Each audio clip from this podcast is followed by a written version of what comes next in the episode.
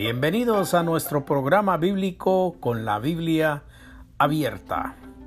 Llegamos a ustedes todos los días con la palabra de nuestro Señor y el mensaje directamente escrito en la Biblia por obra y gracia del Espíritu Santo. Gracias por escucharnos. Bienvenidos una vez más. Les habla su anfitrión y hermano en Cristo, Julián Rizo. Bienvenidos.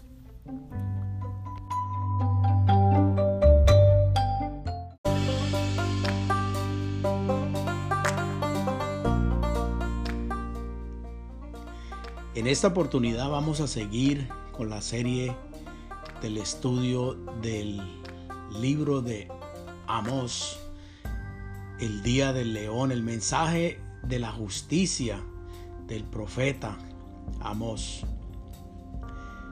Hay dos peligros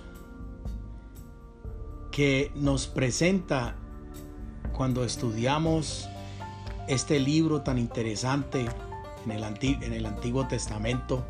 Sin embargo, no seríamos fieles a Amós si concluyéramos este estudio inicial sin un comentario adicional. Hay dos peligros en los cuales podemos caer fácilmente. El primero consiste en desvirtuar su aguda condenación del pecado entre aquellos que profesan ser pueblo de Dios. El segundo radica en no situar este mensaje específico dentro del contexto de todo el mensaje de Amós. La mayoría de los comentaristas de Amós tratan el versículo del capítulo 1, versículo 3 como un encabezamiento o texto para el libro en su totalidad. En un sentido esto es verdad, en otro no como hemos visto en el capítulo 1, versículo 2, es antes que nada el versículo inicial de la primera sesión del libro presenta el rugido del león y en el capítulo 3, versículo 8 concluye la sección evocando el mismo rugido. De esta observación surge la necesidad de resaltar el mensaje de Amós de juicio sobre la iglesia, pues más de la mitad del material en esta sección consiste en la enunciación y condenación de los pecados de Israel y Judá. Por otra parte, como hemos de ver, en una medida considerable se mencionan los pecados de las naciones del mundo a fin de llamar la atención del pueblo de Dios al mensaje de la ira divina sobre sus propios pecados. Esto es algo bien profundo, el, sistema y la manera como Amos utiliza este encabezamiento en el texto y lo presenta primeramente en referencia a los pecados de Israel y de Judá, pero al mismo tiempo va adentrando y va mostrando otra cara y otra, otro ángulo y otra perspectiva porque nos muestra que esto podemos aplicarlo hoy en día a las iglesias, los pecados de las personas que están dentro de la misma iglesia, de cómo entre los mismos hermanos se sacan los ojos, cómo entre los mismos hermanos de la iglesia se destruyen los unos a los otros, en cómo se mencionan estos pecados de las naciones del mundo a fin de llamar la atención del pueblo de Dios al mensaje de la ira divina sobre sus propios pecados. Yo pienso que esto es un tema bastante profundo e importante porque eh, en las iglesias y en la vida cristiana estamos enseñados a señalar, a levantar el dedo y a señalar a nuestros propios hermanos por cualquier cosa que nosotros en nuestra cabeza, en nuestra manera de pensar, no vemos bien, pero al mismo tiempo Amos entra en una profundidad y en un ángulo diferente el cual nos muestra y nos llama a ver que nosotros mismos, aún adentro de la misma iglesia y adentro del mundo, nos estamos encargando de destruir la novia de Cristo de destruir y de manchar y de arrugar la presencia y la buena imagen de la novia de Cristo. Esto es muy profundo y como hemos de ver es una medida considerable de mencionar los pecados de las naciones, pero es aplicable y va dirigido indirectamente en una señal que nos abre un panorama más profundo el cual podemos aplicar a nosotros mismos dentro de la iglesia. Sin embargo, no es totalmente falso ver el capítulo 1, versículo 2 como el encabezamiento de todo el libro, por cuanto este versículo constituye de una manera notable un preciso resumen de todo el mensaje, tanto más cuando recordamos que la primera palabra de Amós es el nombre divino, Jehová, el nombre que encierra tanto privilegio como exigencia. Qué privilegio conocer a Dios Santo como Salvador. Qué responsabilidad la de convivir con el santo adversario del pecado. El hecho de que el énfasis de Amós recaiga sobre el pecado es una respuesta a las circunstancias de su época y también lo podemos aplicar a las circunstancias de nuestra época ahora en el siglo XXI. El pueblo de Dios se había dormido en los privilegios de la salvación y necesitaba una sacudida para despertar a la conciencia de que la vida y la única seguridad de poseer esos privilegios está dada por una vida entregada sin reservas al propósito de ser santos como su Salvador y Dios. Y difícilmente se puede alegar que este mensaje carece de actualidad para la iglesia en nuestro tiempo, pero esa no es la verdad, porque hay una profundidad y una dirección que nos lleva a despertar la conciencia, que nos lleva a darnos a entender y a enseñarnos que nosotros mismos, que nos creemos tan espirituales y tan buenos y tan santos dentro de la misma iglesia, estamos destruyendo la misma fe, estamos destruyendo a nuestros propios hermanos cuando levantamos la mano y levantamos los dedos para señalar sin tener una conciencia, sin tener una prueba concreta y sin tener una conciencia y una claridad en nuestro corazón. ¿A dónde está la vida y la entrega sin reservas al propósito de ser santos? ¿Cómo podemos nosotros permitir y cómo podemos nosotros pensar que podemos ser santos y podemos encontrar la salvación y podemos encontrar a Dios si nosotros mismos tenemos el corazón negro, tenemos la mente y la visión carente de luz, tenemos nuestros pensamientos mal formados y esto puede llegar a llevarnos a una destrucción, aún así de nuestra propia iglesia, de nuestro propio caminar, de nuestra propia salvación y de aún así de nuestra presencia ante Dios. Hablando en términos humanos, tanto la revelación de sí que Dios dio a su nombre, Yahweh, como la vida del pueblo de Dios en su respuesta a esa revelación, muestran dos aspectos. Jehová denota antes que nada al Dios Santo y por consiguiente la respuesta fundamental del pueblo de Dios ante el privilegio de conocerle es el compromiso de asumir su naturaleza santa.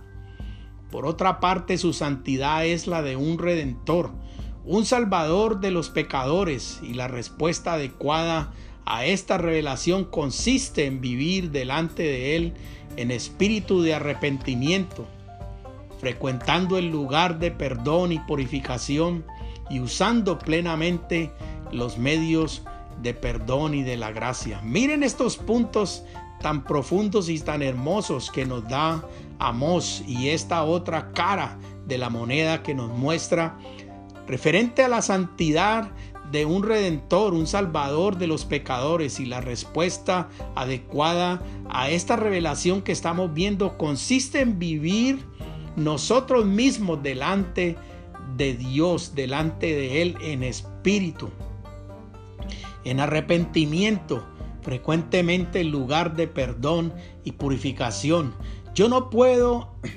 arrepentirme, yo no puedo llorar y pensar que me estoy arrepintiendo, arrodillándome, si yo estoy todavía tirando flechas, si yo estoy todavía tirando bombas destructoras y estoy mintiendo, estoy entrando en un espíritu de persecución, estoy entrando en un espíritu de destrucción a nuestros propios hermanos y aún así en el camino a nuestra propia iglesia.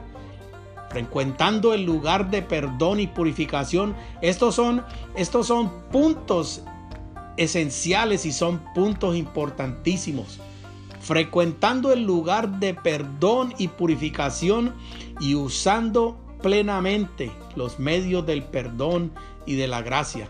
La combinación de estas verdades hizo de Amós el profeta particular que fue y es en términos de estas verdades que su convocatoria salta al abismo de los siglos hasta nosotros. Como siempre la Biblia habla de una sola voz, mirando atrás a los grandes actos de salvación de los cuales Dios ha revelado su nombre y su naturaleza. Ella nos dice, hijitos míos, estas cosas os he escrito para que no pequéis, mirando a las vidas inconstantes, descarriadas y a menudo derrotadas del pueblo de Dios. Ella agrega, pero, y, y agrega esta frase importantísima, pero si alguno hubiere pecado, abogado tenemos para con el Padre y a Jesucristo el justo y a Él es la propiciación de nuestros pecados. Primera de Juan capítulo 2 versículo 1 y 2. En la cuarta transgresión encontramos eh, en, Amos, en Amos capítulo 1 versículos 3 al capítulo 2 versículos 3 que hay una cuarta transgresión de la cual eh, Amós nos muestra en este, en este libro del Antiguo Testamento. La conciencia es una facultad dada por Dios. Parte de su imagen en el, en el hombre. Entonces la conciencia de nosotros juega un papel importantísimo. Yo no puedo decir que yo tengo la imagen de Dios en mi vida. Yo no puedo decir que yo estoy caminando en el camino de Dios si mi conciencia está corrupta, si mi conciencia está cochina, impura y sucia. Hasta la capacidad de yo poder crear destrucción a otras personas, de yo crear destrucción, mentira y venganza a otras personas en mi vida. Yo no puedo eh, decir que yo tengo una conciencia limpia y que mi conciencia está limpia y yo me puedo parar ante Dios como su imagen o que yo puedo tratar de igualar la imagen de Dios y de su Hijo Jesucristo. Por eso este libro es tan hermoso porque nos enseña en profundidad esta otra cara de la moneda. La conciencia, la conciencia es una facultad dada por Dios, parte de su imagen en el hombre, como cualquier otro aspecto de la imagen, quedó desvirtuada y depravada tan pronto como la naturaleza humana dio cabida a la rebelión contra Dios. Por otro lado, el proceso de endurecimiento por el pecado, que se viene desarrollando a través de innumerables generaciones no ha mejorado la sensibilidad de la conciencia como instrumento de juicio moral. Si mi conciencia está sucia, si mi conciencia está cochina, negra y destructora, yo no puedo entablar un juicio moral ante nadie. Yo no puedo entablar un juicio moral ante mis hermanos, ante mis vecinos, ante mi propia familia y aún así ante mis hermanos en Cristo. Si mi conciencia está debilitada por la cochinada, por el pecado y por la destrucción, yo no puedo tener un juicio, yo no puedo dictar un juicio a conciencia, hacer un dictado y hacer un análisis y hacer un juicio moral. Por eso es cierto que a la historia se le podría narrar como un catálogo de los crímenes cometidos en nombre de la conciencia. En nombre de la conciencia se han cometido muchos crímenes, se han cometido muchos desarreos, se han cometido mucha destrucción. Porque nos volvemos legalistas, entramos en un estado legalista, entramos en un estado de demagogia, entramos en un estado de mentira, en una conciencia depravada. Y todas esas decisiones que tomamos y todos esos señalamientos que nosotros hacemos en nuestras vidas y todos esos pasos errados que damos hacia otras personas y, atrás, y hacia circunstancias que tenemos delante de nosotros de las cuales no sabemos qué hacer o cómo tratar o cómo manejar, pero tratamos de poner y de tener una conciencia y de usar una conciencia y tomamos decisiones erróneas basados en que esta es mi conciencia y mi conciencia me dice, este es el retrato de mi conciencia y mi conciencia me dice que esta es la acción que yo debo tomar. Un relato que sigue escribiéndose en nuestra propia época, pero es más cierto decir que crímenes más grandes y numerosos han sido cometidos por el hecho de silenciar la voz de la conciencia. La imagen de Dios en el hombre no ha sido erradicada. Lo que la Biblia enseña con respecto a la naturaleza humana caída es muy bien expresado por la taquigrafía teológica como la depravación total, con la intención de afirmar que la naturaleza humana está tan permeada por el pecado que no queda ninguna parte o aspecto sin mancha de corrupción. En verdad la naturaleza humana se ha corrompido en su totalidad, no obstante, la escritura insiste de que la gracia común del Dios creador que se extiende a toda la creación ha cuidado misericordiosamente de que las demandas de su ley estuviesen escritas en los corazones de los hombres. Romanos capítulo 2, versículo 15. Sé hombre.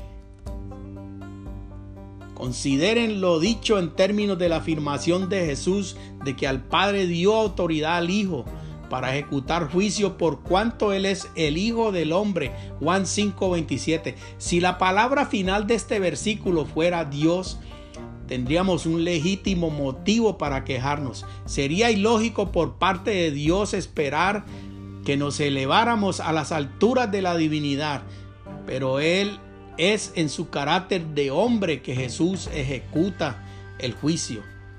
Él actúa como aquel en quien se realiza plenamente la perfección del diseño de Dios para los seres humanos. La misma imagen de Dios Jesús se representa como juez, encarnado, el mismo. La ley sobre cuya base se pronunciará el juicio. Los hombres serán juzgados no por ser auténticamente hombres ni mujeres el día cuando se abran los libros y declaren los hechos de cada cual. Esto es lo que dice la escritura y esto es precisamente lo que dice Amos. El honor a la verdad.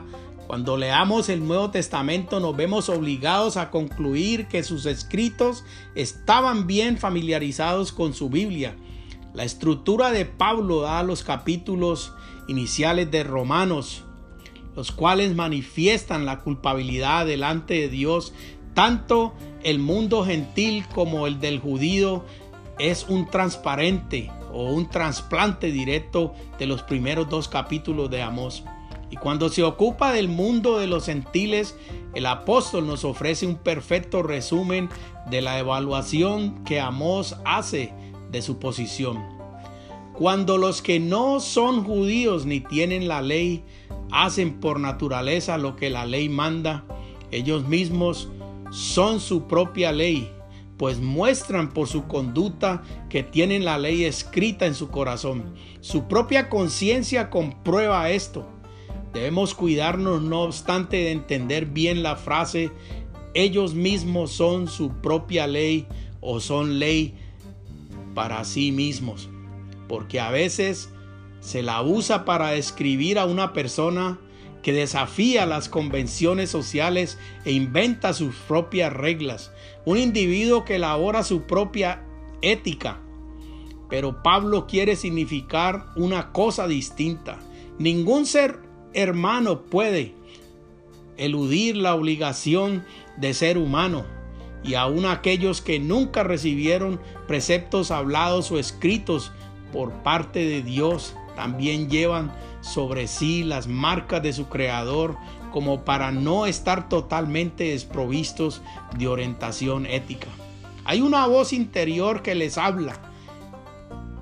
En el pasaje de ahora nos, nos confronta, se pasa lista a las naciones que rodean a Israel. Ellas tienen un común denominador negativo. Ninguna había recibido jamás una revelación especial de Dios o de su ley. Dios nunca les había enviado profetas. No había ningún Moisés en su pasado histórico. La voz de Dios nunca había sonado en los oídos de sus padres ancestrales. Sin embargo, Amós las presenta como naciones que están bajo juicio. Carecían de una revelación especial, pero no de responsabilidad moral les faltaba el conocimiento directo de Dios, pero ese hecho no las eximía de las necesidades de rendirle cuenta. No tenían la ley escrita en tablas de piedra, pero si la ley escrita la tenían en la conciencia. Mis queridos hermanos, no importa cuáles sean las responsabilidades morales no importa que carezcamos de responsabilidad moral, no importa la bajeza o la escasez de moral y la falta de conocimiento directo de Dios. Pero sí les aseguro que esta enseñanza profundiza de que vamos a tener la necesidad de rendirle cuentas a Dios por nuestras acciones Vamos a tener que rendirle cuenta a Dios de una u otra manera, más tarde o más temprano, porque Dios es paciente, pero Dios sí cobra. Dios sí cobra. Esto que está aquí descifrado en este libro de Amós nos muestra la ley escrita en las tablas que aunque no la tenían en ese tiempo y aunque no la tengamos en este tiempo, pero sí debemos de estar seguros de que sí hay una ley escrita en la conciencia de cada uno de nosotros y hay una ley que nos indica que Dios a su tiempo se tomará su cobranza por las deudas de cada uno de nosotros. Porque cada uno de nosotros tendrá que rendirle cuentas a Dios nuestro Señor en su momento. Mis queridos hermanos, esta es la palabra de Dios. El que tenga oídos que oiga, les habló su hermano en Cristo Julián Rizo. Amén y amén.